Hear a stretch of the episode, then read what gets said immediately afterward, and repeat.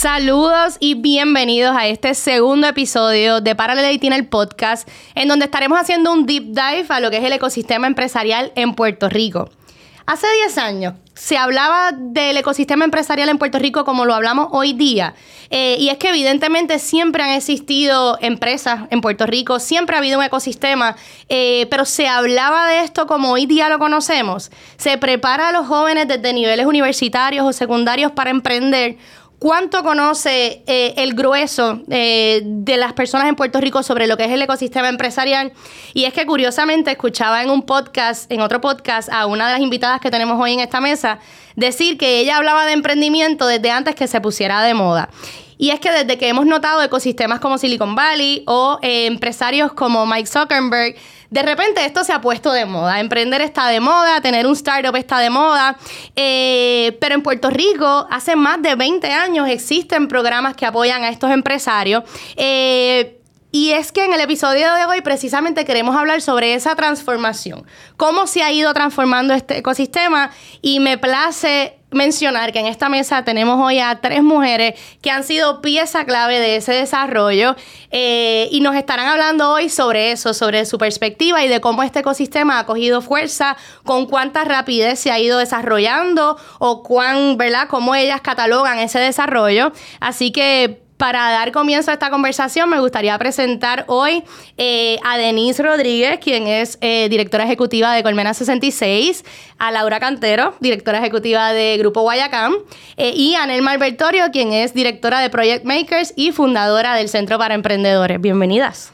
Gracias, Lisa, por tenernos aquí. Encantadas de estar aquí y juntitas mejor todavía. Seguro que sí. Qué bueno. Emocionadas de estar aquí, definitivo. Sé que esta conversación va, va, va a ser una bien interesante. Sé que ustedes tienen mucho de qué hablar, así que espero que podamos, ¿verdad? En el tiempo que tengamos, este, poder cubrir por lo menos bastante, ¿verdad? De lo que nos gustaría hablar sobre esto. Así que me gustaría empezar por hablar o preguntar, y ya, ¿verdad? Estoy aquí mirando a Nerma. Eh, hace 10 años, o un poquito más, si lo quieres llevar más atrás, ¿se hablaba de emprendimiento en Puerto Rico como lo hablamos hoy día, con la formalidad que lleva, con los términos que conocemos? Eh, ¿Se hablaba de esa forma? ¿Se escuchaba mm, tanto? No, la realidad es que no. y, y hay un contexto histórico que yo creo que es bien importante que nosotros pongamos en contexto. O sea, hace 20, 25 años atrás, el tema de emprendimiento en Puerto Rico no estaba de moda porque no era una realidad eh, que nosotros necesitáramos. Nuestra economía dependía de otras cosas. Aquí había empleo en la industria de la manufactura, en la industria del turismo. Nuestras universidades estaban diseñadas para crear una fuerza de trabajo que fuera a trabajar en la industria de la manufactura, del turismo o en el gobierno cuando empezamos a tener y a experimentar, ¿verdad? Todos estos caos y esta debacle que tenemos, ¿verdad? Económica en el país y se va, las 936 se van y todo este tipo de cosas, eh, cierra el gobierno, ¿verdad? Sacan un montón de personas del gobierno, pues realmente la realidad de las fuentes de empleo en Puerto Rico cambia drásticamente. Así que nosotros empezamos a ver el tema de emprendimiento como una posibilidad a lo que estábamos viviendo. Eh, así que definitivamente es no, cuando yo estaba estudiando en la universidad, allá en el 1995, este, recuerdo que mi, o sea, yo estuve en la primera clase en el Colegio de Mayagüez de, de creatividad e innovación. La primera vez que se daba el primer curso, el piloto. Eh, se daba una clase de cómo hacer un plan de negocio, igual de las primeras clases que se daban. Romaguera. Maguera.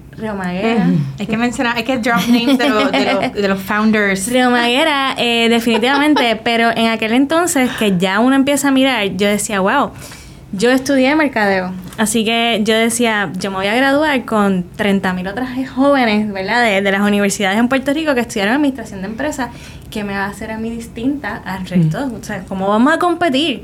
Entonces, ¿verdad? Este profesor, que, que ¿verdad? los que llevan muchos años en este tema lo conocen, que se llama J.M. Romaguera, él nos enseñó, y para mí fue la lección más importante de la universidad, que yo no tenía que esperar a que alguien me diera una oportunidad. Las oportunidades las podíamos crear nosotros. Y si mm. tú fuiste estudiante de Romaguera, te llevaste eso. Y de verdad, de, de, de ahí salimos muchos emprendedores eh, pero ese, esa, esa, esa semillita de la oportunidad la puedes crear tú, a mí se me quedó en la mente.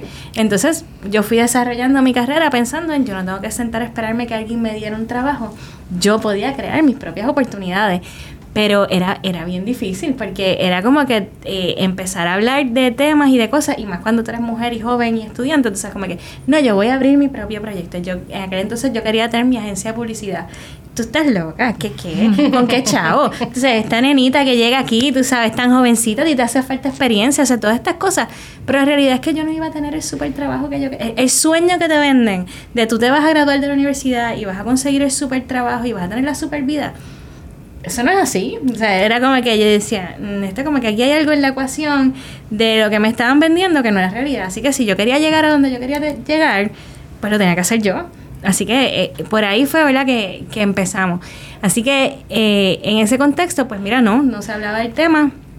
Y el tema se empezó a mirar muchos años después. O sea, yo me gradué y a los años, o sea, estamos hablando de, de, los últimos 10 años, pero hace 20 años empezamos a ver el tema, se empezaron a dar cosas, empezamos a mirar las cosas diferentes, pero en lo que nos organizábamos, pues yo creo que, que nos tardamos y todavía estamos, todavía nos falta mucho camino que recorrer. ¿Cuándo se puso de moda? Ya que Laura por acá fue quien lo mencionó en este otro podcast y quiero saber si hay algún detonante o si podrían ustedes más o menos trazar ese punto en donde se empezó a poner de moda hablar de emprendimiento.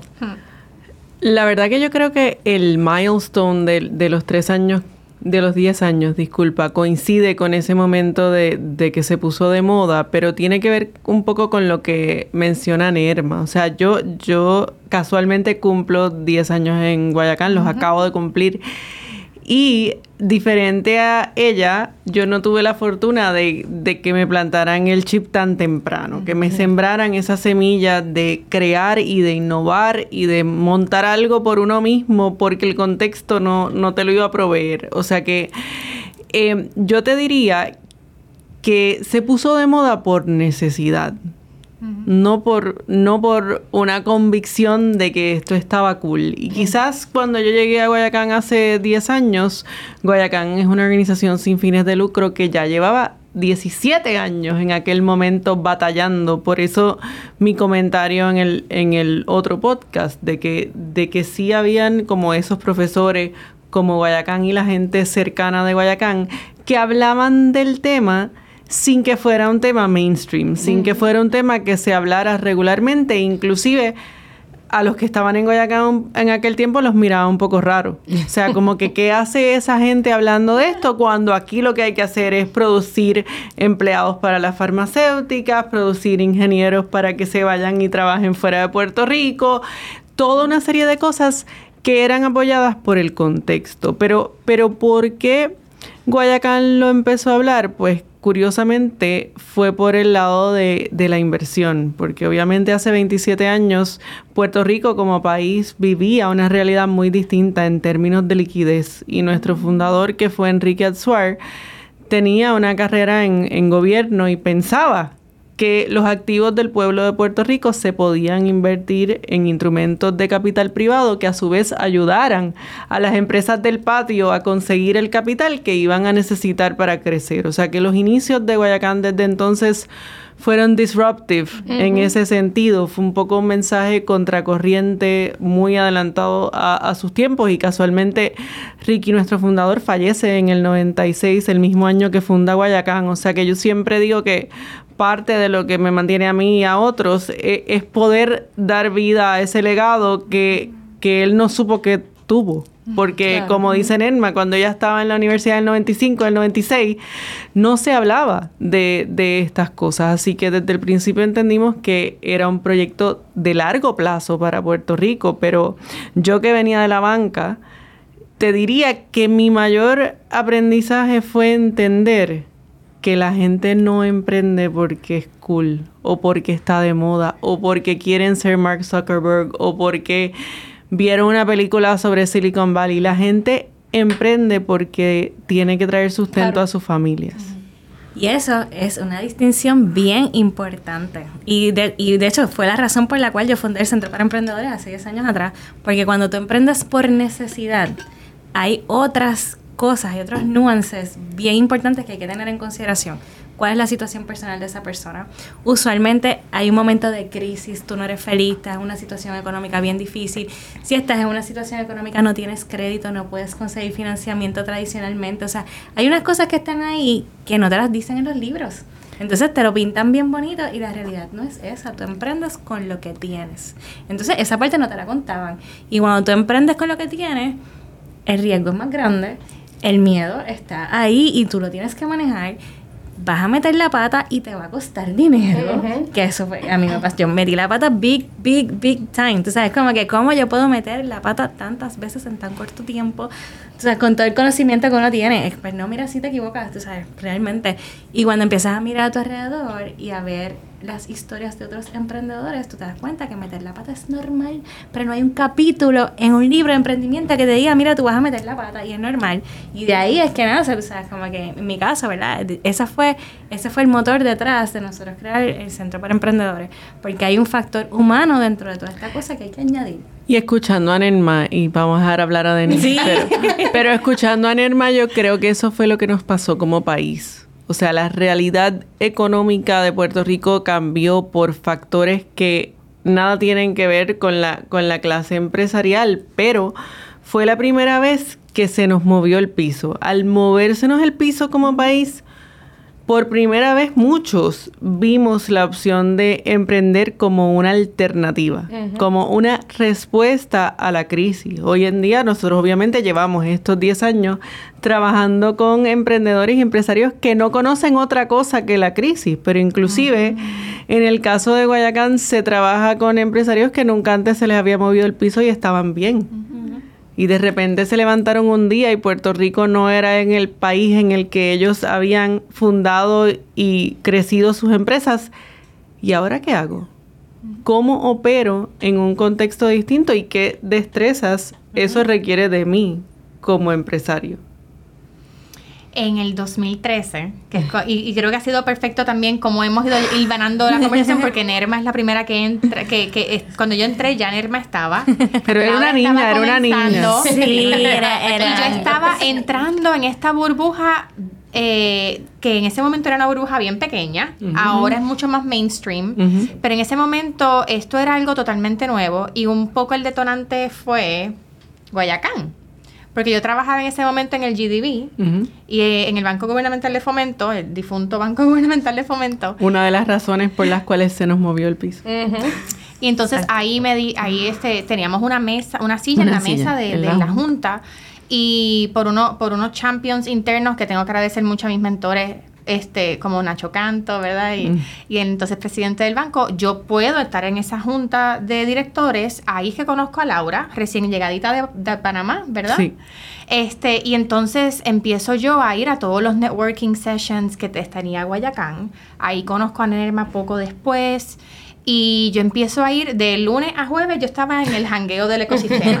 yo iba after work. Y era así. siempre había algo pasando. no era nada muy oficial. Era ah. todo bien casual, extraoficial, era bien early adopters, era cool, pero para un grupito bien pequeño y yo quería estar ahí este, nadar en esa, en esa pecera. Entonces, eso era lo que hacía Ramfis Castro, que hacía los mm. Startup Pop Que Ramfis todavía es parte de mi junta de directores. Este, eh, Marcos Polanco. Marcos Polanco, que fue hasta los otros días. Carlos Cobian fue parte de mi junta de directores Sofía Stolberg, que estaba también ahí comenzando a fundar piloto en el Luis estaba empezando a fundar Engine también. Pues, también. Pues, esa época. Yo creo que coincidimos. El primer Startup Weekend. El primer Startup Weekend. coincidimos, coincidimos un grupo de personas que estábamos empezando a crecer profesionalmente eh, y, que, y que teníamos, ¿verdad? Como que esas ganas de hacer cosas y que el establishment de cómo se estaban haciendo las cosas no, no estaba cuadrando con nosotros. Y yo creo que esos espacios y esos encuentros, los Startup After Hours, Startup After Hours este, que yo recuerdo que éramos, tú sabes, eh, éramos bien poquitas mujeres, bien poquitas mujeres, eh, y todos estos chicos TX allí, este, eran todos programadores. sí, yo no entendía nada, pero yo sabía que, me encantaba exacto, yo sabía que, que en mi caso particular daba como que, o sea, yo soy una enabler, tú sabes, y para, para los techies yo era la que, ok, ponme el espacio y déjanos trabajar, y pues yo les pongo el espacio, tú sabes, como que, vale, y vamos a hacer sentido de esto. Pero Y yo eh, creo que algo para mí que fue bien refrescante fue el vibe. Y era como que en este, yo estaba en gobierno, venía de Wall Street en Nueva York, yo venía de unos espacios como que bien distintos. Eh, y cuando yo empiezo a hablar con este corillo, yo dije, diantre, aquí la gente se comunica, se comparte contactos, se quieren ayudar. Eh, se motivan. Me- yo salía siempre de esas conversaciones con un to-do list de tú puedes hacer esto, tú puedes hacer esto, vamos a hacer este proyecto, vamos a tener este problema, vamos a buscar soluciones. Y yo como que yo, este, este es mi crowd, yo quiero estar aquí. Y se le daba seguimiento no porque fuera necesariamente el trabajo de ninguno de nosotros, era porque había un, un fin común y quería mencionar eso para que no se me escape, porque creo que creo que el ecosistema empresarial en Puerto Rico ha podido evolucionar porque al final nosotros hacemos todo lo que hacemos por Puerto Rico. Y eso es un privilegio enorme que yo trato de, de contarle o de expresarle a, a toda la gente con quien nosotros trabajamos, porque Denise decía que venía de otros espacios, igual me pasaba a mí venir de la banca y llevar tantos años fuera de Puerto Rico. Yo caí y la gente me preguntaba, ah, pero tú eres puertorriqueña. Como que quién tú eres y por qué tú estás aquí. Yo decía, bueno, yo nací en Santurce, si quiere ir a chequear, pues. o sea, pero llevaba mucho tiempo fuera y para una persona que, que llegó a otro círculo que no era el que dejó, tú, tú ni sabías que estos espacios existían, que esta gente existía y de repente te encuentras con toda una red de apoyo cuyo único propósito, sin saber muy bien cómo hacerlo, es echar esto para adelante. Y yo creo que seguimos compartiendo esa visión, esa convicción. No creo que se nos ha puesto más fácil el panorama en los 10 años que hemos vivido. Que Te confieso que yo a veces pienso en ese tiempo con un poquito de nostalgia. Y aquí me Sí. siento un poco vieja porque digo, Sí. el primer Startup Weekend, el primer coworking space que abre, el primer TED Talk que hizo, que hizo el team, ¿verdad? Y dices tú, toda esta gente que, estaba, que tú estabas compartiendo con ellos estaban haciendo los primeros de cierta, de un montón de cosas. Y tú estabas ahí en esta, eh, era bien vibrante, era y bien se sentía así, inflexión. se sentía como que estamos aquí porque estamos cambiando el mundo. Ajá. Y, ese después base llegó de María. Esa transformación, eso lo vamos a hablar. María, pandemia. María, ay, hablamos de- escuché crisis por ahí. También escuché acá que eh, éramos poquitas mujeres y hoy aquí hay. Y me voy a incluir porque yo, aunque me estoy estrenando en esta industria, Seguro que pero eh, hay, habemos cuatro mujeres en esta mesa eh, hablando de este desarrollo y no es por casualidad, ¿verdad? Así que eso también que mencionaste, pues me parece importante eh, recapitularlo.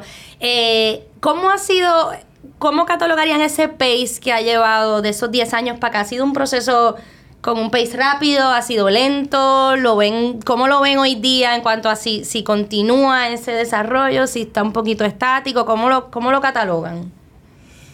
Yo pienso, o sea, como que al- e- esos primeros cinco años, 2012, 2000, hasta que llegó María, yo creo que nosotros íbamos en una dirección. O sea, y en el caso, por ejemplo, bien particular de nosotros, nosotros íbamos en una dirección y era, vamos a decirle a la gente, empieza, empieza, empieza, empieza. Y el Centro para Emprendedores era sinónimo de Star Weekends y esa, ese primer paso que iba a dar.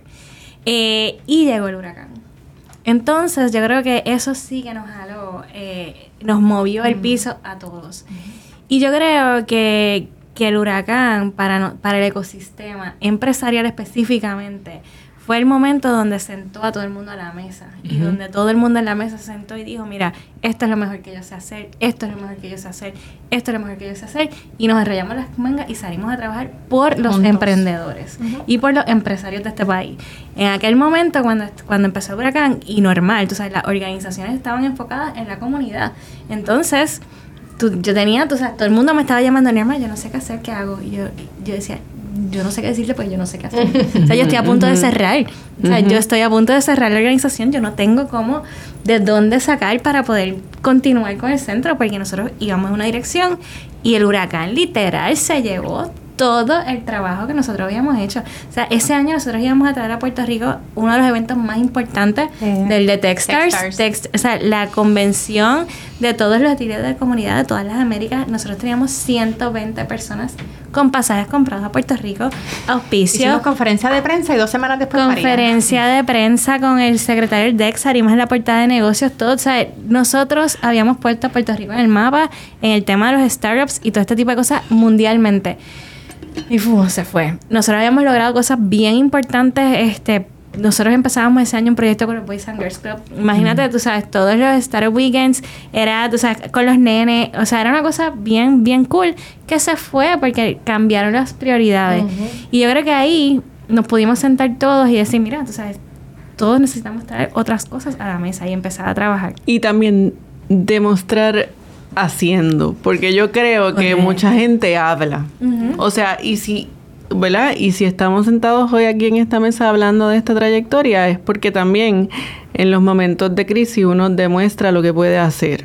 Walk Y- the talk. What the talk. Había mucha gente hablando y queriendo resolver, que yo creo que todas esas intenciones son buenas, pero como dice Nerma, nosotras tampoco teníamos las respuestas ni, ni nuestras organizaciones. Simplemente fue dejarse llevar por el instinto de entender qué necesitaba, qué necesitaba la comunidad empresarial en lo inmediato y qué teníamos que construir más mediano a largo plazo. O sea que ahorita cuando, cuando lleguemos a COVID te puedo hablar un poco de cómo la experiencia de María nos preparó Claro, para eso sin por saberlo. Por supuesto, y, para los lanza- terremotos también. Y ahí es que lanza entonces como ecosistema lanzamos la plataforma, lo que hoy es una plataforma, pero en ese momento era Una emergencia. fue Pieza instinto, clave eh, de, re- de reacción, que es lo de levanta tu negocio, que como ecosistema nos tiramos a la calle por toda la isla para poder conocer qué necesitaban los emprendedores, para poder conectar, porque habían un montón de ayudas que no estaba llegando donde tenía que llegar. Y pues con esa de esa manera pudimos conectar a los emprendedores con las ayudas que venían desde filantropía, la diáspora, el gobierno federal, etcétera. Y esto para mí es bien triggering porque yo nada más llevaba nueve meses en Colmena. Colmena había lanzado nueve meses antes de María, que by the way, Nerma y Laura son founding eh, members de nuestra junta asesora. Así que ¿sabes? estamos todas inter- o Sí. todo está interconectado eh, y yo creo que ese también es el valor del ecosistema. Eh, así que pues para mí es bien triggering el antes y después. Yo fui una que le dije a mi esposo, yo creo que yo me quedé sin trabajo. O sea... Porque eh, ahora qué vamos a hacer. y ahí entonces pienso que, que hubo un antes y un después. em, en, en todos los sentidos, porque ahí entonces hubo, hubo un detonante. Si bien se llevó, arrasó con todo lo que habíamos hecho, a la misma vez la necesidad del boricua de tener que emprender, porque era la única necesidad, se, eh, se intensificó. Digo, Así y- que ahí entran más personas que necesitan emprender y pues Y no quiero discount porque como que nos brincamos rapidito esos, esos primeros cinco años y llegamos a María, pero yo creo que algo que de, al- a, tu pregunta del crecimiento y el pace de ese crecimiento, el crecimiento de esos primeros cinco años en mi opinión fue extremadamente rápido. Sí. Por, com- por ejemplo, los ejemplos que nos, nos dio Nerma, pero en el caso de Guayacán, como Guayacán estaba acostumbrado a ser el único actor por tanto tiempo, como que yo aquí solito, eh, como empezaron a surgir otros actores, eso nos obligó a todos a entender primero cuáles eran las necesidades reales de los grupos de empresarios o emprendedores. O sea, no asumir que porque yo creo que esto es bonito y te lo quiero ofrecer, esto es lo que tú necesitas. So, ahí hubo bastante, yo diría, una mirada hacia adentro de qué había, qué no había, qué faltaba. Y cada cual fue llenando esos espacios. Nerma eh, menciona Startup Weekend como el primer paso y ahí cuando ella empezó nosotros dijimos como que diantre, ella está como que con este grupo joven yendo a las universidades, qué sé yo, que nadie está atendiendo ese segmento, además, o sea, además de Nerma y Centro para Emprendedores, ¿por qué? Y la competencia de negocios de nosotros, Enterprise, en el 2005 había empezado como un esfuerzo en las universidades y un, y un bootcamp de generación de ideas de negocio. Y ahí nosotros dijimos, espérate, vamos a hacer un poquito un throwback de acordarnos en pensar por qué eso fue así y por qué lo hemos ido evolucionando como programa y si hay, hay algún gap en el medio, o sea, que no se esté cubriendo. Y ahí fue que hicimos la alianza con Georgia Tech de, traer el programa iCorp a Puerto Rico, Nenma de nuestro teaching team. El fideicomiso de los primeros funders. El fideicomiso pagó los el cohort del 2 al 5, porque el primero lo trajimos con un grant del EDA, y fue pensando en vamos a de verdad cubrir las brechas, no hacer programas por hacer programas. Denise fue del grupo inaugural de mentores y ahí empezamos a entender lo que yo creo que todavía nos falta, que es ese esos pasos, esa escalerita, esa escalerita entre los programas. Yo vivo obsesionado. porque, oye, porque uno asume que el empresario va a saber a dónde ir a buscar ayuda. Y la realidad es que no lo sabe. Toca todas las puertas que le pones delante. Y entonces, siempre que hablamos entre nosotras, decimos, nosotros tenemos una responsabilidad de guiar ese camino y por eso Denise el camino empresarial. Esa clave.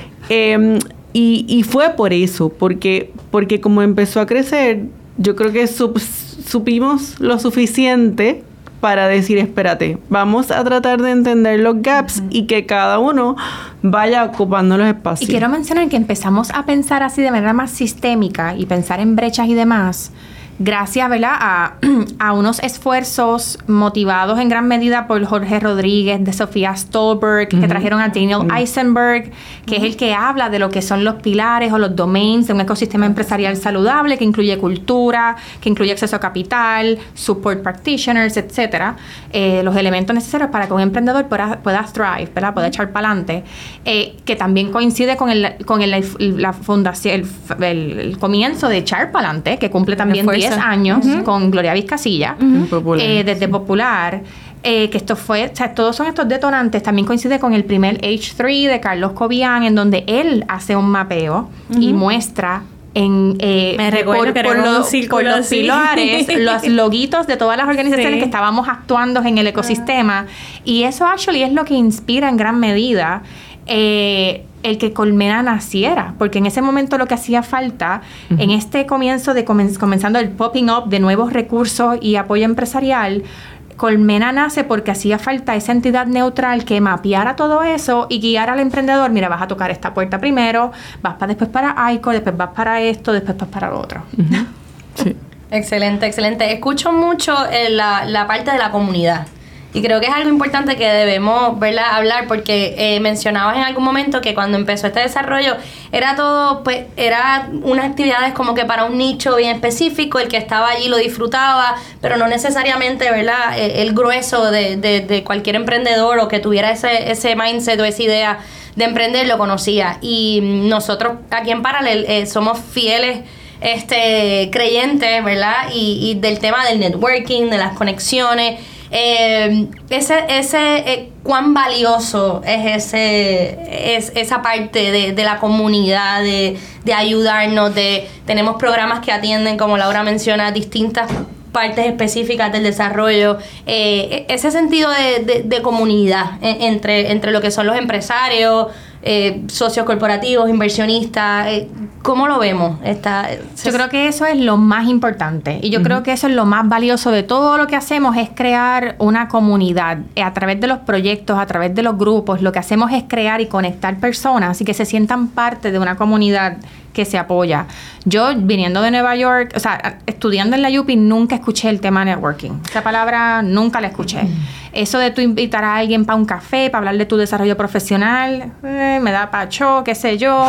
Pero cuando tú trabajas en Goldman Sachs en Nueva York, esa era la orden del día. O sea, todo el mundo, ah, wanna grab some coffee, qué sé yo. Y así tú avanzabas en tu carrera. Y cuando yo llego a Puerto Rico, que nuevamente vuelvo al modus operandi, excepto con este corillo que over coffee tú cambiabas el mundo en media hora, yo dije, ok, esto me gusta, esto hay que empezar a crear comunidad.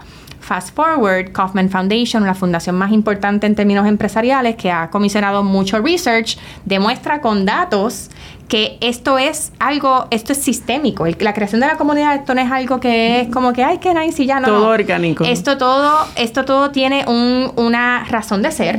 Hay actually un proceso mediante el cual tú puedes crear comunidad en lugares donde no la hay. Aquí en Puerto Rico pasó mucho orgánicamente. Eh, y, y ahora se ya, nos llam- tenemos un nombre, nos llamamos Ecosystem Builders. O sea, somos constructores de ecosistemas empresariales. Por, Sí. por, por años, mí me decía, ¿qué es lo que tú haces en verdad? No entiendo tu trabajo. pues ahora tenemos un título. No tenemos un título. Pero tiene que ver también mucho con, con cambios de cultura también. Sí. O sea, como que hay muchas cosas que Gracias. pasaron, no necesariamente fueron tan intencionadas. Pasaron porque mm-mm. pues estábamos ahí eh, y empezamos a organizar eventos y da la casualidad que los que estábamos organizando eventos nos conocemos, nos conocíamos, crecimos juntos, nos estábamos conectando y hacíamos las cosas en colaboración. Entonces, yo creo que eso fue un catalítico bien importante de esos primeros cinco años, eh, porque nos conocíamos, porque nos llamábamos, porque nos estábamos apoyando, porque a veces yo no necesitaba hacer nada y el teléfono estaba, o sea, cuando yo decidí hacer el primer Star Weekend, a mí me llamó tanta gente que yo no, primero que yo no sabía ni cómo habían, quién les dio el número, era como que, mira Nerma, este, mi nombre, mi ahora. nombre es fulano de tal, a mí me dijeron que tú vas a organizar un Star Weekend, así que dime qué tú necesitas y cómo te puedo ayudar, y decía, pero ¿y esta gente de dónde salió? O sea, para mí, al principio, yo decía, estos son topos que están underground. Y yo los acabo, yo los acabo de descubrir, qué cosa más maravillosa. Y así me empezó a llamar un montón de gente importante. Y yo decía, pero ¿y esta gente de dónde salió? Y digo, bueno, pues mira, necesito esto, necesito esto, necesito esto. Y de momento todo el mundo llegó y yo como que, oh, wow, pues qué cool. Este, qué interesante. Ahora, esto necesita intención. Y yo creo que ahí, dirección. lo que tú dices de cultura, gracias por traerlo, porque ahí los medios jugaron un rol bien importante. ¿Ustedes Claro, se porque acuerdan de, esas- esa a portada tuya? Gracias, eh, quería empezar, pues, Sí. exacto, drop name. Mari Custodio, allá en el Nuevo Día, nos ayudó un montón y, sé- y sé que también de la mano de Rafa Lama, Ajá. a que las caras de esas portadas de revista Negocios no fuese solo la manufactura en la isla, fuese, acuerdo tu, tu foto en front page en Negocios. Para los 20 Con años de Guayacán. Morales, ¿verdad? Mira, sí. todavía usan la misma foto que me sacaron hace como 10 años en Foundation. Y decía, Dios mío, esa foto lleva como 10 años por ahí. Y la otra, tari- la otra también fue con este con Sofía Stolberg, Ajá. acuerdo con, también con Founder Institute.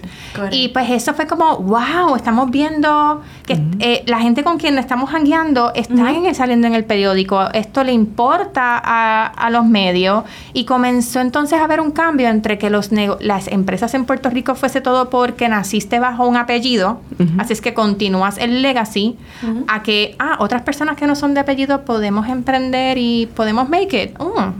Sí, y hay, y hay un elemento, escuchando a Nerma y a Denise, hay un elemento de confianza. O sea, porque, porque al principio, pues nosotros no nos conocíamos, ¿verdad? Entonces uno empieza, como ellas están contando, en estos, en estos eventos y estas cosas, y cuando empiezas a pensar, pues vamos a traer X o Y programa o qué sé yo, estábamos todos en la misma onda. Así que nadie le dijo que no a la otra gente. Era como que, ah, tú vas a traer tal cosa, yo te ayudo. te ayudo? O sea, sin saber o entender muy bien cómo hacerlo. Y, y yo creo que eso fue quizás una de las sorpresas mías también al principio, porque, porque Guayacán ya contaba con esa comunidad. Y yo me acuerdo haber pensado que en ese momento eran bien poquitos, o sea, muchos menos que ahora, pero gente, inclusive algunos que habían estado desde los inicios. O sea, para mí era inconcebible pensar que una persona le iba a dedicar 15 años de su vida a ayudar a un non-profit. O sea, cuando tú, eso, eso dura más que un matrimonio. O sea, entonces yo me acuerdo haber pensado como que, diantre, pues esto- cuando yo llegué, esta gente como que pues tiene dos opciones. O como que me recibe, o dice como que pues, ¿quién será esta nena? Pues yo hasta aquí llegué y me voy. Y nadie se fue. Porque, porque la misión y el objetivo nada tenía que ver conmigo. Entonces te empiezas a dar cuenta que el, el- el proyecto común es más grande que cualquiera de nosotros. Y entonces por eso, pues, ah, pues ok, pues cuando yo voy a lanzar iCore, Nerma, ¿tú quieres enseñar iCore? Como que no me digas que no, no me puedes decir que no, porque pues... Ahora aquí estamos, vamos para allá. Y, y ella no sabía ni en qué se estaba metiendo, ni yo me estaba, ni nadie, nadie. Pero yo creo que en esos primeros años, antes de que se agudizaran las crisis, hubo mucho crecimiento de programas, trajimos muchas cosas bien valiosas a Puerto Rico, como dijo Denis ahorita, eh, Carlos Cobian, que era exalumno de, de Guayacán porque hizo el Venture Accelerator en el 2012, fue una, una pieza bien importante. Y yo tuve la oportunidad de participar con un grupo de Puerto Rico en un programa de educación ejecutiva en MIT, que era un programa para países no era para los individuos. Importantísimo. Eh, entonces ahí se replicó el, el, modelo de los sectores que decía Denise, o sea, te, te obligaban a construir un team de, de, diferentes sectores, déjame ver si me los acuerdo todos, pero eh, empresarios, inversionistas, universidades, el sector corporativo y el sector non-profit. Y esas personas se tenían que comprometer a un proceso de dos años. Así que fuimos, o sea, un grupo de Puerto Rico para participar con otros países y hacer benchmarking y comparar. Y ahí lo menciono porque yo tuve un aha moment importante que creo que ¿ves? es algo que, que distingue al ecosistema empresarial quizás de, de, otras áreas en Puerto Rico. Y es que nos encerró un profesor en un cuartito que no era más grande que este y nos preguntó que qué quería hacer Puerto Rico cuando fuera grande. y yo era una de dos mujeres en un equipo de 10 personas. Y con mucho respeto, aquellos señores no se pusieron de acuerdo. Y ahí yo entendí que nos toca a nosotros. Que ese era gran parte del problema, porque nosotros... Claro, pero es que a nosotros no nos pasaba esto en este microcosmo porque el objetivo estaba claro. Al momento de tú decir, pues yo voy a coger estas cositas que funcionan y estos equipos de gente que funcionan para hacer algo más grande, pues we have to decide what we're gonna get behind. Y nosotros, por accidente, porque en ninguna reunión de esa nos sentamos y dijimos, mira, vamos a hacer esto para ayudar a los empresarios o vamos a hacer esto para estimular el desarrollo económico de Puerto Rico o vamos a hacer esto para darle mayor posibilidad a la gente. O sea, no. O sea, nos salió de aquí y dijimos, vamos para adelante, pues esto es importante para Puerto Rico y a toda esta gente, como dicen Enma, cada cual con su situación, hay que ayudarlo, independientemente de si tú tenías experiencia previa o no, si tú habías sido empresario por 20 años o por dos meses, no importa let's do it. Porque el, el, objetivo estaba claro y creo que por eso estamos aquí. 10 años después. Sí, y, y, ha habido una continuidad, por lo que mencionas, que me parece bien importante, que mencionabas ahorita, dedicarle todos estos años, ¿verdad?, a, a este non-profit o a este propósito, eh, cada cual en su área, me parece bien valioso porque creo que le ha dado continuidad al asunto y hemos entrado, y me incluyo, pues, nuevas personas al ecosistema, los programas, etcétera, pero seguimos teniendo ese referente, ¿verdad? Que, que en este caso, pues, pues ustedes forman parte de eso y creo que le ha dado como una continuidad a, a poder sentarnos a esta mesa hoy y, y, dialogar de todo esto y que yo estoy fascinada porque yo... Es que no hemos terminado. Esta historia, no, yo sé que no hemos terminado. Demasiado trabajo que hacer todavía. Yo, yo, yo, yo, tengo algo que decir. Este, podemos también llegar a una parte de hoy, yo no, no estoy cerrando esta conversación, pero sí estoy este, eh, puntualizando en que me parece interesante y que, que y se nota y eso refuerza ese compromiso también que hay Pero no con nos Puerto vamos, Rico. no nos vamos porque we're not done. No, we are not Yeah. done. Hay demasiado trabajo yo quiero, que hacer. yo quiero añadir algo ahí. O sea, eh, hoy, hoy, hoy, hoy, tú sabes, eh, más del 50% de nuestra población vive bajo niveles de pobreza. O Y sea, los a nos, y los niños más todavía. A nosotros nos falta mucho trabajo que hacer como país. Entonces, eh, esta agenda de desarrollo económico, y yo soy bien vocal en esto, o sea, Tíralo. tiene que salir del tercer sector. Porque nosotros no podemos vivir cambiando de programa cada cuatro años. Y no es que el gobierno tenga la mala intención, no la tiene, es su naturaleza. O sea, porque todos los que tienen, todos los que llegan a este punto, ya nosotros, o sea, llegamos ahí y decimos, mira, esto es lo que queremos hacer, y el gobierno se ha convertido en facilitador de muchas cosas. Y eso está bien. Pero el custodio de la agenda de desarrollo económico de Puerto Rico no puede ser el gobierno. ¿Por qué? Porque lo hemos visto y por eso es que estamos donde estamos. Cada cuatro años cambia la agenda y los los países que han podido salir de sus escollos económicos es porque esa agenda de innovación viene y la custodia el tercer sector. Y nosotros hemos sido muy silentes, y yo soy bien vocal en ese sentido. Nosotros hemos sido bien bajitos y todos nosotros nos hemos concentrado en trabajar y trabajar y hacer nuestro trabajo y lo hemos hecho extremadamente mejor de lo que pensamos. Porque a nosotros tiene que venir alguien de afuera a decirnos que lo estamos haciendo bien. Ay, es, como, es que como, como me revienta eso, tú sabes. Pero lo estamos haciendo bien. Hay que ponerle mucho volumen a lo que se está haciendo y mucha amplitud. Pero nosotros tenemos que entender que todavía nosotros tenemos una participación laboral de 38% a 40% y no pasa de ahí. So, si tú tienes el 60% de tu, de, tu capacidad productiva sin producir, ¿cómo tú vas a competir? ¿O cómo tú vas a salir del escollo estás. Así que aquí hay un trabajo sistémico bien importante que hacer en nuestras comunidades, en nuestros residenciales públicos, eh, y todo tiene que ver con el valor del trabajo y de cómo tú te ganas y la educación. Y la educación, y la educación exactamente.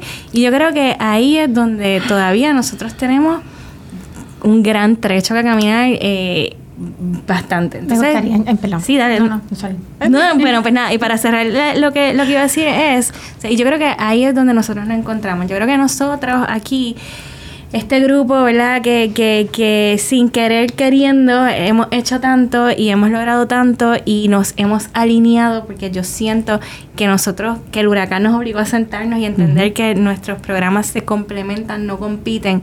Y yo creo que eso es algo bien importante. Eh, a nosotros nos faltan mucho, mucho. O sea, nosotros tenemos cuántos programas de aceleración, dos, tres.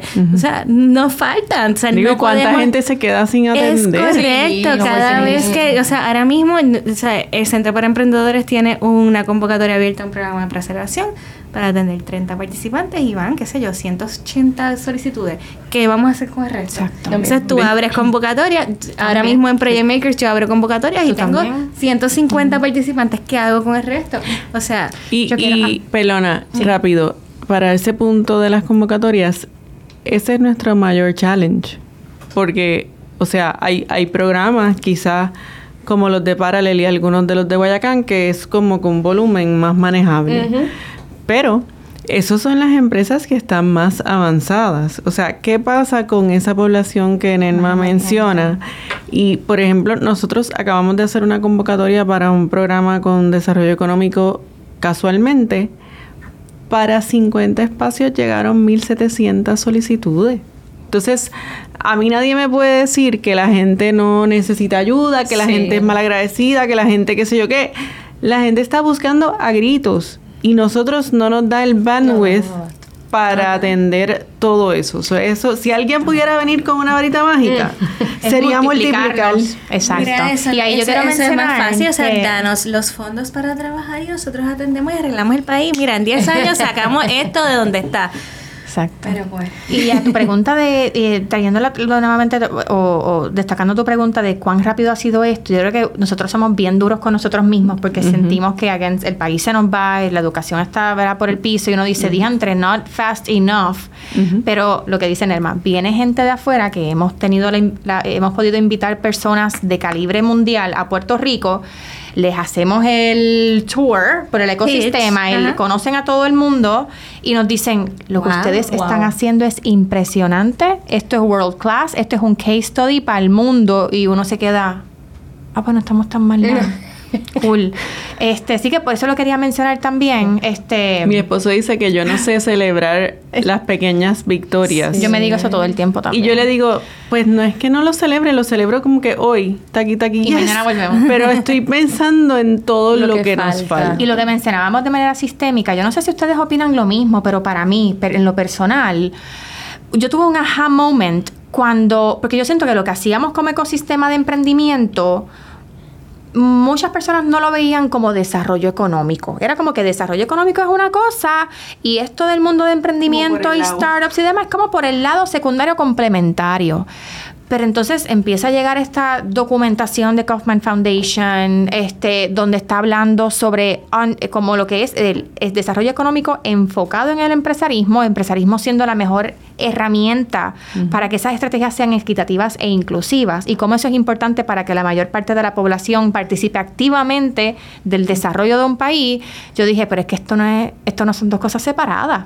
Es que el desarrollo económico en Puerto Rico tiene que estar más enfocado y liderado por el empresarismo de lo que ha sido. Y en eso, por eso es que yo digo, estamos, eh, eh, estamos en un punto, la cosa es que empezamos tarde. Mm, eso es Tenía que empezar esto el contexto que Nelma dijo al principio. Exacto. Exactamente. Porque Sí. nosotros no estamos todavía, la generación... Digo, yo No, soy no. vieja, by the way, pero la generación mía no está wired de esa manera. Claro. Todavía. Todavía, mira, en el 19 me vas a decir, 1998. En 1998 yo fui a Canadá, ¿verdad? A ver los programas de desarrollo empresarial allá. Yo era de estudiante. Y uno de los paneles eran niños. Eran niños de 13 y 15 años dueños de negocio. Entonces, cuando yo veo a estos nenes presentando, yo decía, Dios mío, que mucho tiempo yo he perdido en esta vida. Porque yo vi unas nenas de 13 años dueñas de su propio coffee shop. Y las nenas hablaban de la importancia de dividir el tiempo entre la escuela y los negocios. Y la diferencia entre la amistad y los negocios. Y ellas con sus tarjetas de presentación y sus PNL y hablando de sus números. Y yo decía, Dios mío, a los 13 años yo estaba terminando de jugar con Barbies. Este, entonces tenía este nene de 15 años, dueño de su propia compañía de landscaping, que tenía 30 empleados, eh, que ya tenía su propia casa que se la alquilaba a una maestra. Entonces viene alguien y le pregunta que cómo hacía para, para bregar con la cuestión de autoridad, porque él era un niño. Y él, y él contestó, "Pues es que es bien fácil, porque al final del día yo soy el que pago. Y es como que... Mic drop, ¿tú ¿sabes? y entonces, eso, y yo tenía 19 años cuando se pasó, y yo decía, anda, paisirete, tú sabes. Si a mí me hubiesen dicho a los 13 o 14 años, tú puedes emprender, o sea, como que mi, mi, mi, mi array de posibilidades hubiese sido otra que cosa. agradecer a Echar Palante, que ha estado educando a univers- primero con profesores universitarios y ahora ya van por 10.000 maestros de escuelas de cada 12 públicas y Sí. privadas para que integren en los currículos emprendimiento y los, los niños escuchen esto Y, más. y ahora recientemente es que se ha visto eh, en universidades que ya también estas, estas clases de emprendimiento básicas están siendo ya exigidas como parte de cualquier, Sí. de cualquier, no lo que importa lo que estés estudiando, tienes que coger una Digo, yo, clase. yo le digo eso a todo el mundo. Eh, yo entrevisto para mi universidad, entonces me toca pues entrevistar X número de nenes al año que, que quieren ir. Y todo tipo de disciplina, mayormente finanzas, que fue lo que yo estudié. Y yo le digo a todos, no sean como yo. Si hay una clase de entrepreneurship, cójanla. Porque claro, cuando yo fui a la universidad eso no existía, no había, no se estudiaba. Pero inclusive yo me tardé muchísimos años en hacer la maestría y ya cuando fui a hacer la maestría se empezaba a enseñar empresarismo y yo lo ignoré, o sea, pero como si fuera otro país. O sea, como que ese idioma no es conmigo, allá los locos que quieren hacer eso, había un venture track y yo pero es que ni miré el papel dos veces.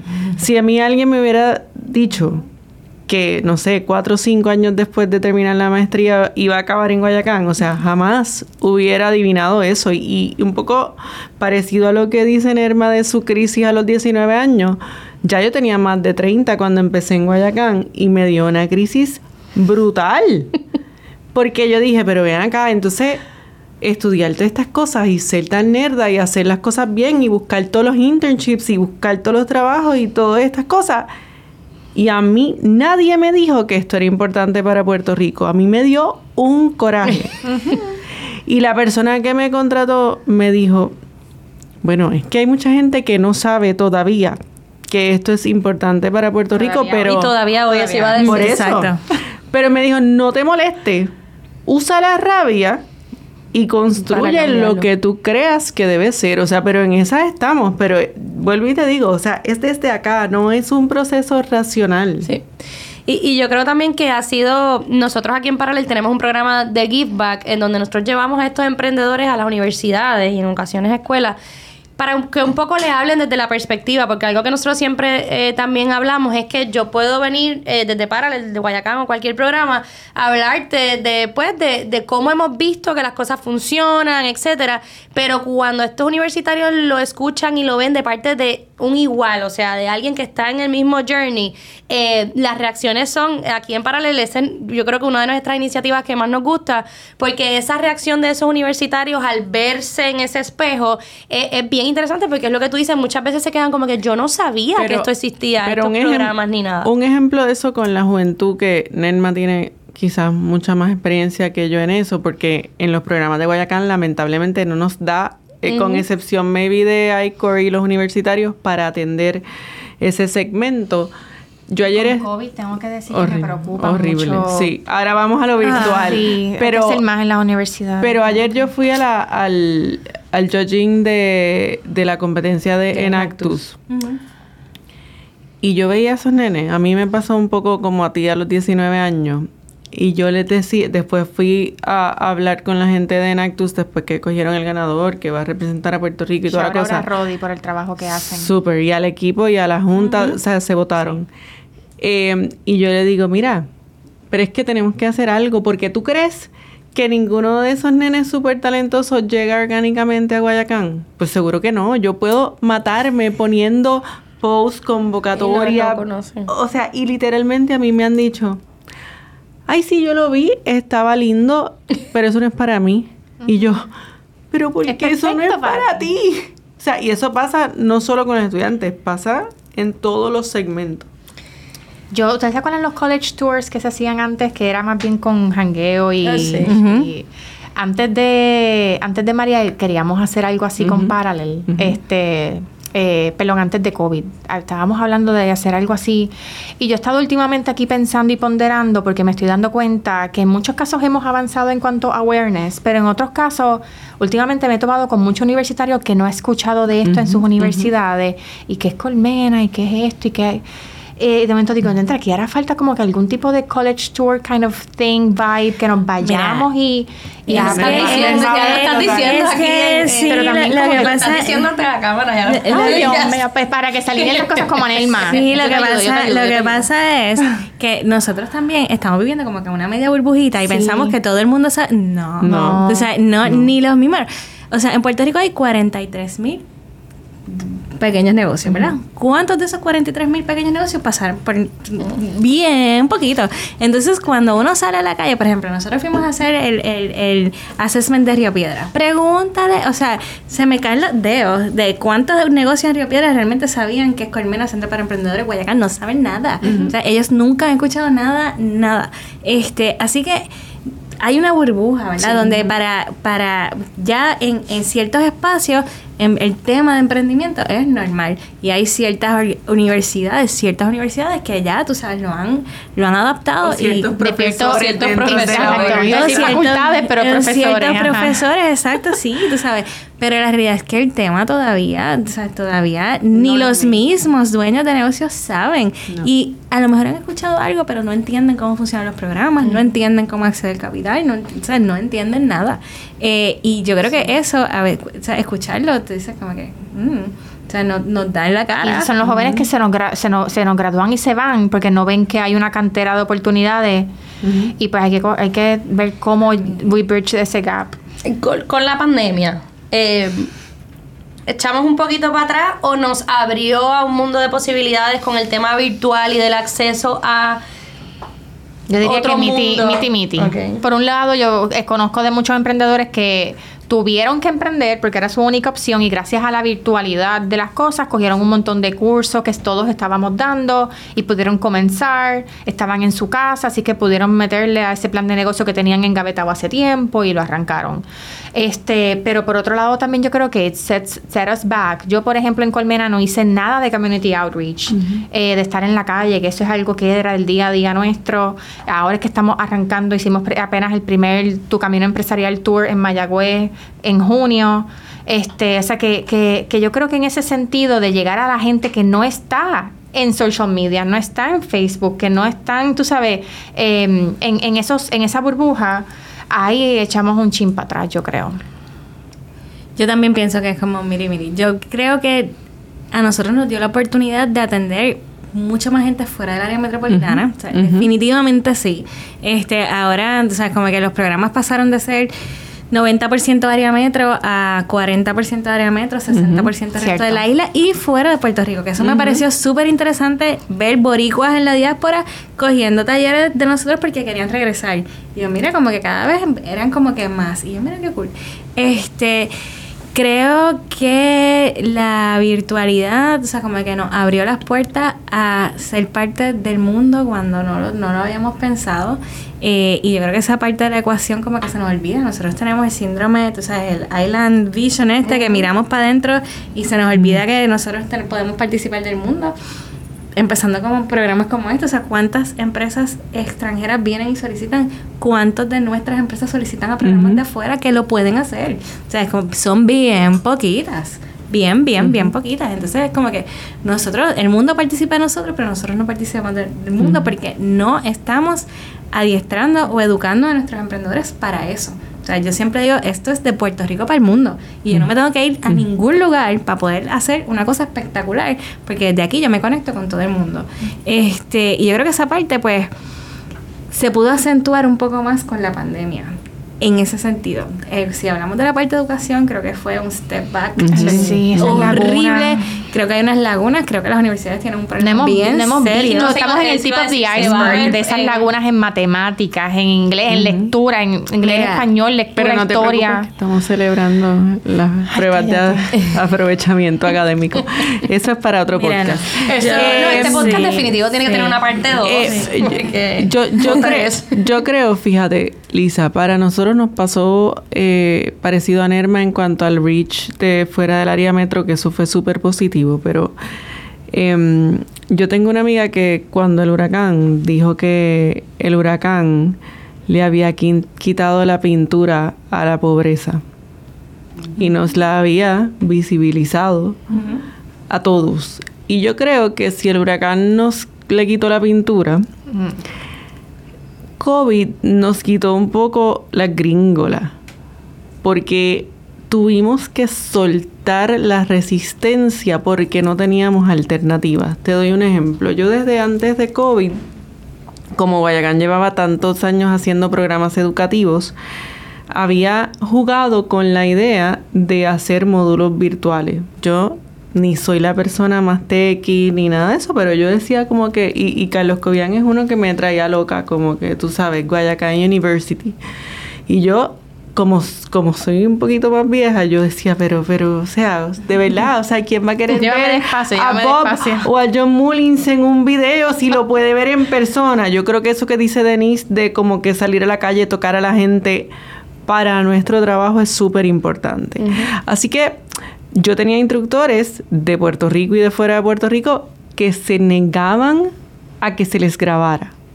O sea, como que no, yo voy al salón de clase en persona y que me salga lo que me salga y que lo disfrute la gente que está ahí. Y sí, cuando yo vaya a Puerto Rico podemos aprovechar y hacer un roadshow y como que vamos a muchos lugares, pero no me grabes y no lo pongas en YouTube y no qué sé yo. Toda esa gente tuvo que hacer YouTube y Zoom y la madre los tomates. Porque no había alternativa y para nosotros sabemos que el, el lockdown fue en marzo y eso es plena fecha de convocatorias porque nuestros programas son año calendario. Gente que yo no conocía porque obviamente la gente que me solicita año tras año son nuevos para mí, o sea que no es que están en mis Rolodex. Me llamaban a mi celular, sorry, es que yo soy más vieja que ustedes. Es que yo no sé si yo, yo digo esa palabra. Está bien, pero yo sé te lo que es. Claro que sí. Nu- nunca la usó, pero bueno. No están en mi speed dial. Tengo una compañera que para Laura. Este, y me llamaba, así como dicen Elma, hola Laura, y yo no sabía ni quién me estaba saludando y me decían, por favor dime que tú no vas a cancelar la convocatoria. Y yo no sabía, Lisa, o sea, yo no sabía lo que iba a hacer mañana. Así que como yo le iba a prometer a una persona que yo iba o no a cancelar una convocatoria y me decían, es que tú no lo puedes cancelar porque ahora yo estoy encerrado en mi casa y ahora es que yo le voy a meter a eso. A la tercera que me dijeron eso, nosotros decidimos que de hoy para mañana nos íbamos a Zoom. Te lo juro sin saber usar Zoom. Y sin tener los instructores confirmados, porque si yo le decía a este, a aquel, a lo que sea, que se llevaba años resistiéndose a que lo grabaran, y yo llamé a todo el mundo, everybody let their guard down. Nos fuimos virtual de la noche a la mañana. Y aprendimos mucho en ese proceso porque porque no sabíamos cómo iba a salir los ejercicios prácticos, cómo se iba a dar, si la gente iba a participar, si la gente iba a prender las cámaras, si la gente... nada. Inclusive teníamos una población que no tenía ni los equipos para conectarse. Así que eh, no paramos ni un solo día y creo que para nosotros como organización y para la calidad de nuestros programas, fue algo positivo porque no solamente pudimos atender más gente fuera del área metro, eh, como decían en Maurita, sino que también pudimos traer instructores de más lugares y traer más conocimiento eh, a Puerto Rico de una manera bastante sencilla y costo efectiva. De hecho, nuestros programas hoy son en formato híbrido, manteniendo algunas de las cosas que aprendimos en la pandemia, pero yo diría que para la educación en general, fue funesto. O sea, quizás, quizás con sombrero de madre que me di cuenta que no tengo dotes para ser maestra bajo ninguna circunstancia. Pero creo que un poco Denise lo dijo ahorita, no hemos empezado todavía a ver los efectos en esas generaciones que vivieron la pandemia. Yo creo que sí que lo estamos viendo. Yo creo que las universidades están viviendo un momento de crisis bien grande este, en términos de reclutamiento, porque las prioridades cambiaron, porque los nenes se dieron cuenta también que tenían acceso a información de otra forma sin tener que estar en la universidad. Eh, y yo creo que, que, vienen unos momentos bien complicados para el tema de, de, la educación porque las lagunas que vienen, o sea, con las que vienen estos chicos son bien grandes. Así que para mí, que yo creo que el primer año de universidad se va a convertir en un repaso de, de la escuela superior para poder llevarlos al, al, nivel que tienen que llevar. Así que yo creo que nos esperan unos años interesantes con esta generación que está en sus 17, 18, 19, 20 años. Eh, hay que ver cómo los vamos a trabajar. Y no perdamos de perspectiva que muchos de los empresarios que nosotros atendemos, independientemente de la edad o de la antigüedad de la empresa, muchas veces no han tenido acceso a estos conceptos y herramientas. O sea que es como, en ese sentido, es un poco echar para atrás y ver ¿Cómo me aseguro que lo que sigo dando como programa educativo es realmente lo que el, lo que el empresario necesita? Sí. Bueno, iban tres años de pandemia, así que quedan oficialmente emplazadas porque este podcast merece parte 2, porque aunque me encantaría, no nos da tiempo de cubrir, ¿verdad? Todo lo que quisiéramos, eh, pero sí me gustaría escuchar dos cosas. Eh, ¿Qué nos falta, ¿verdad? Eh, según su perspectiva, y cómo ven el desarrollo un poco a futuro? ¿O cómo, cómo lo quisieran ver? ¿O cómo, esperan ustedes que de aquí a lo mejor a 5, 10 años más, en dónde ustedes nos ven eh, como ecosistema eh, en Puerto Rico como tal? ¿Qué nos falta? Eh, yo diría, tengo dos respuestas para eso. Uno, ¿cómo medimos el impacto de todos estos esfuerzos individuales y colectivos? Eh, cómo hacemos el benchmarking, cómo ese benchmarking a modo de que nos ayude a identificar qué es lo próximo, en qué más tenemos que trabajar como país, en términos ¿verdad? empresariales. Esa es una que estoy en unos espacios a nivel nacional e internacional en donde no somos los únicos planteándonos esa pregunta. Todos están planteando eso y todos están revisitando como que eh, ¿serás empleos la única manera de medir desarrollo económico? claro que no, pues ¿cuáles son esas otras? Big question mark. Tan, todo el mundo está en ese, en ese journey ahora mismo. Segundo, según el GEM, ¿verdad? Es que gracias a los profesores en la UP, estamos por ya cinco años eh, o seis años, somos parte de ese benchmark a nivel global. Eh, vemos que eso estamos, hemos avanzado a niveles acelerados en términos de cantidad de nuevos emprendedores, personas que se visualizan como emprendedores. Eso tiene que ver mucho que ver, tiene mucho que ver con lo que hemos hablado aquí. Eh, pero que estamos atrás en, cuanto al ranking con otros países, estamos atrás en cuanto a cuántos de esos progresan más allá de los tres años y medio en operación, que no se nos caen. Así que pues hacia ahí, eh, lo bueno es que están habiendo esfuerzos hay nuevos programas dirigidos eh, precisamente a atender esa brecha gracias a esos datos, ¿verdad? Ese balde de agua fría que tuvimos cuando vemos esos datos. Eh, así que yo creo que hacia, hacia eso es que, que vamos como ecosistema. Yo creo que nos hace falta mayor alineación. O sea, yo creo que la crisis nos obligó a sentarnos una vez y yo creo que si nosotros queremos salir de, de, de la situación económica donde estamos, nos tenemos que sentar de nuevo. Este, y, co- y como les dije ahorita, porque esa agenda de desarrollo se debe mantener del lado de acá, y yo creo que el tercer sector se levantó y alzó la voz y dijo, e hizo, ¿no? Dijo, hizo lo que tenía que hacer cuando vivimos los momentos de crisis después del huracán, cuando vivimos los momentos de crisis después de la pandemia y después de los terremotos también. Y yo creo que nosotros debemos dejar de levantarnos para resolver, ¿verdad? Cuando, cuando se nos pide y levantarnos con intención y o sea, este es el camino que nosotros vamos a, a seguir. Para mí eso es lo que hace falta. O sea, yo creo que no podemos seguir diluyendo esfuerzos eh, y yo veo tantas cosas y tantas iniciativas surgiendo en, en el vacío. Y me da tanta pena porque es como que son esfuerzos que están destinados a morir. Este porque están actuando solitos porque no nos estamos alineando. Así que para mí entonces como que yo creo que, que el que las organizaciones en el tercer que empezamos yo estoy loca por empezar a ver merch y acquisitions en el tercer sector. O sea tenemos que hacer eso. O sea yo creo que si nosotros queremos impactar y llegar a más, llegar más lejos, tenemos que empezar a unir proyectos y a unir, tú sabes, voluntades y salir en un frente a buscar dinero de verdad para hacer los cambios que hay que hacer en este país. Esos son mis dos centavos aquí. Excelente. Coincido plenamente y me robó la palabra Nerma. Yo creo que hace falta voluntad. Voluntad y convicción de decidir que esto es lo que vamos a apoyar. Llueve, truene, vente contra lo que sea, contra quien sea. Yo he dicho en pocos espacios, pero lo voy a decir aquí. Si las personas pudieran unir voluntades por Puerto Rico como lo hacen por Guayacán, tendríamos un país distinto.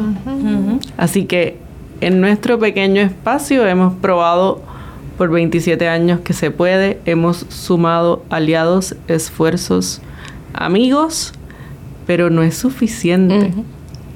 Así que eh, Nenma quedó convocada para la reunión Cuentas conmigo. Muy bien. Excelente. Anotado. Excelente, excelente. Definitivo. Yo creo que aquí de aquí han salido muchos muchas ideas, muchos pensamientos y si algo hemos podido llevarnos de esta conversación es además de que lo que hacemos lo hacemos por Puerto Rico y por el desarrollo y por el crecimiento que, que nosotros mismos buscamos desde nuestros pequeños espacios, como menciona Laura, eh, es el tema comunidad, es el tema apoyo y es el tema de que al final todos tenemos el mismo propósito, desde Guayacán, desde Parales, desde Colmena, desde Project Maker, Centro para Emprendedores, etcétera. Así que eh, que continúe la colaboración que continúe este eh, el desarrollo de estos ecosistemas eh, y que continúen proyectos como estos que, que básicamente lo que buscamos desde esta mesa es precisamente dar a conocer esto, estos programas, eh, que los emprendedores sepan eh, que hay ayuda, que hay programas educativos eh, y que también nos sentemos un poco a lo que hablamos hoy, a, a hablar de, de que no todo es bonito a la hora de emprender, que nos equivocamos y que podamos un poquito aprender de, ¿verdad? Que puedan un poquito aprender de, de eso. Así que... Y hablando de ese conocimiento de lo que hay y de crear comunidad, en la cumbre de la comunidad empresarial Es es en- importante, el te- 31 de agosto. El jueves van a estar todos los miembros de la comunidad empresarial allí, 1.300 personas. La agenda es curada y codiseñada y co-creada con sobre 50 organizaciones de apoyo empresarial distintas. Tendremos sobre 100 speakers. eh, tenemos un Mentor Lounge organizado por Parallel. am, y la idea es que en ese, en ese panel, que es el expo de organizaciones, van a haber una diversidad de organizaciones. Todos ustedes van a tener una mesa allí para que la gente conecte cuáles son las próximas convocatorias, las próximas competencias, capital semilla, acceso a capital, eh, asistencia técnica. Y de ahí salgan con esa caja de herramientas llena. Excelente. Y precisamente eh, eso quería darles la oportunidad de que un poco cada una pueda hablar de sus iniciativas y sus programas o por lo menos dónde encontrarlos, no, pero perfecto porque el B-Fest, como bien menciona Denise, es un evento que se llevará a cabo el 31 de agosto en el Centro de Convenciones eh, de Puerto Rico. Así que para boletos, Eh, entren a boricuaemprendefest.com boricaemprendefest.com está la agenda, ella está arriba y la idea es que sea el evento de educación empresarial, ¿verdad? Más comprensivo, accesible, va a haber traducción de, de lenguaje de señas, traducción simultánea inglés a español y la idea es que sea un espacio en donde todo tipo de emprendedor, desde basados en innovación hasta más microempresario y autogestión, tengan acceso ahí a contenido educativo, eh, también de acuerdo a la etapa en la que estás. Así que es un poquito como de todo para todos, un poquito Montessori, tú vas gravitando a lo que te es pertinente y relevante. Me gusta, me gusta el concepto. Así que si esta conversación sembró en ti una semillita de escuché muchos programas, muchos conceptos y quiero encontrar toda esta información, Guayacán, ¿dónde, ¿dónde podemos buscar esa información? Pues mira, pueden visitar nuestra página web guayacán.org o Grupo Guayacán en todas las redes sociales. Yo dije ahorita que los programas de Guayacán son año calendario, o sea que vamos un poquito más de la mitad, pero tenemos una convocatoria abierta para ICOR en octubre. Así que si todo lo que Nerma y yo hablamos de validación de ideas y ese primer paso es algo que te llama la atención, todavía estás a tiempo de unirte al programa de ICOR en octubre. Estamos buscando equipos y estamos buscando mentores, así que eso está en la página web de Guayacán. Así que nos vemos en el BIFES. Bueno, pues por acá, Project Makers también tiene convocatorias abiertas este, en su fase de startup, que es cuando estás en fase de idea. Eh, así que es projectmakerspr.org. Eh, para mí, yo creo que una de las partes más importantes de este proyecto en el que estoy ahora, ¿verdad? Es eh, el fondo que nosotros tenemos de, de inversión de impacto social. Así que nosotros tenemos una fase de aceleración donde estamos buscando proyectos que de alguna forma trabajen con el tema de erradicación de pobreza acceso a la salud, educación y, mejores eh, oportunidades de empleo. Y en ese fondo de inversión tenemos eh, disponibles 50 mil dólares que estamos invirtiendo en estas empresas, así que esa convocatoria va a abrir pronto, pendiente a las redes sociales para que. Eh, sepan cuando, cuando estamos en ese proceso. Y bueno, también el Centro para Emprendedores, para no me lo puedo quitar de encima, así que el Centro para Emprendedores, que es mi bebé, eh, tiene convocatoria abierta de superaceleradora, así que igual en todas las redes sociales, Centro para Emprendedores. Y yo creo que aquí hay una combinación de proyectos bien chéveres para todas las etapas. Y yo creo que el, que el primer paso si no sabes dónde estás es ir a Colmena. Y ahí de ahí llegas a todos nosotros. Todas esas convocatorias que ellas mencionan, tengo un equipo de trabajo que semanalmente las sube en colmena66.com. En la sección de convocatorias están todas esas con los deadlines y los enlaces a sus páginas y todos los eventos que ellas y muchas otras organizaciones en Puerto Rico hacen están en el calendario central en un solo lugar y puedes filtrar por tipo de evento. Quiero saber sobre eventos sobre acceso a capital. Voy a cliquear. Quiero saber sobre eventos para que son para adultos mayores emprendedores voy a, voy a filtrar. Eh, así es que pues esa es la idea, que podamos en un solo lugar saber todo lo que está pasando, porque nuevamente somos non-profits, no tenemos dinero para marketing y billboards, así que Colmena un poco trata de ser esa entidad que aglutina, visibiliza y conecta. Excelente. Y eh, así que por falta de convocatoria no es. Eh, Pre-18 abre convocatoria en septiembre también. Así que este de su programa, de, nuestro programa de preaceleración en paralelo. Así que pendiente, ¿verdad? Todas estas eh, redes sociales y páginas web que ya hemos compartido. Eh, me queda agradecerles por el espacio, por, ¿verdad? por lo que hacen, porque es súper importante lo que estamos haciendo. Así que gracias por sentarse en esta mesa. Nos queda conversación, así que esperemos en algún momento la parte 2, que yo creo que va a ser bien interesante. Próximo season. próximo Como un vinito. Eh, un café. Así que para Editing el podcast está disponible en en su plataforma favorita de streaming. Así que gracias por sintonizarnos hoy, gracias a ustedes por la conversación y hasta la próxima.